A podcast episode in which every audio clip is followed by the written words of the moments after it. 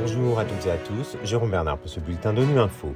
Au menu de l'actualité, au Conseil de sécurité aujourd'hui, le secrétaire général de l'ONU a appelé à redoubler d'efforts pour mettre fin à la guerre en Ukraine.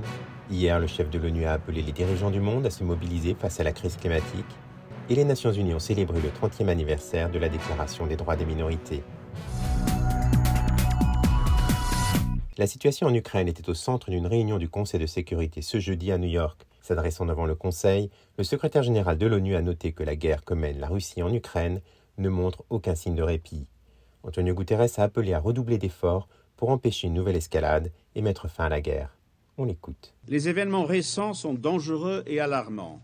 Ils nous éloignent de toute perspective de paix et nous rapprochent d'un cycle sans fin d'horreur et de carnage.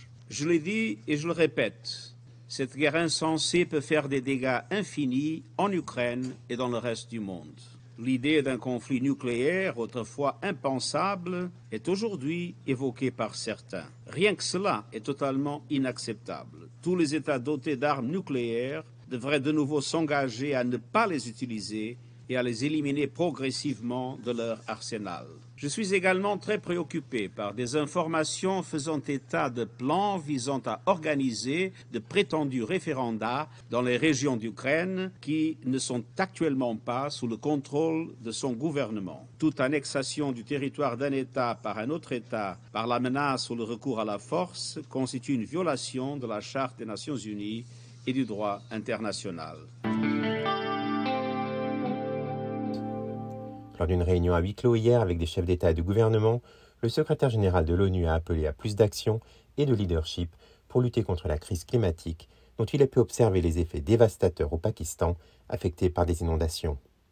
Antonio Guterres a averti que les efforts visant à maintenir la hausse des températures mondiales à 1,5 degré Celsius au-dessus du niveau pré-industriel étaient, selon ses propres termes, sous assistance respiratoire. Philippe Coste nous en dit plus. La réunion mercredi au siège des Nations Unies à New York se voulait un échange franc et informel entre plusieurs chefs d'État et de gouvernement. Et certes, à entendre ses commentaires à la presse, Antonio Guterres n'a pas mâché ses mots. Il a rappelé aux dirigeants présents qu'au rythme actuel, les émissions de gaz à effet de serre allaient bientôt augmenter de 14%, alors qu'elles sont censées diminuer de près de moitié avant 2030 et a fermement encouragé les pays du G20 à accroître les investissements dans les énergies renouvelables et à mettre fin à leur dépendance aux combustibles fossiles. Antonio Guterres a invoqué la responsabilité politique des gouvernants. L'industrie des combustibles fossiles nous tue, a-t-il dit, et les dirigeants sont en décalage avec leur peuple qui réclame une action climatique urgente. Responsabilité financière aussi, puisque les pays en développement n'ont toujours pas reçu les 100 milliards de dollars par an qui leur avaient été promis dans le cadre de l'accord de Paris de 2015 pour les aider à confronter les effets du réchauffement climatique.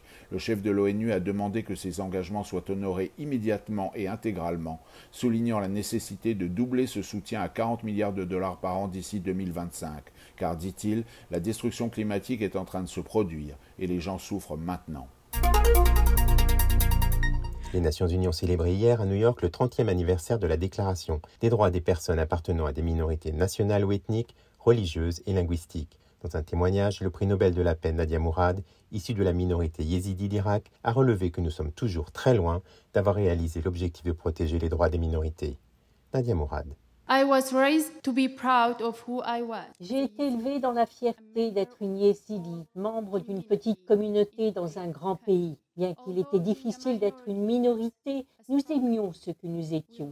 Pourtant, en grandissant, je n'avais qu'une vague idée de l'immense diversité qui m'entourait. Tout comme les autres minorités savaient très peu de choses sur les yézidis et ce qu'elles pensaient savoir était souvent discriminatoire, blessant et faux. Nous étions séparés délibérément. Pour les personnes au pouvoir, il était plus facile de contrôler un pays dans lequel les minorités étaient divisées, méfiantes les unes envers les autres.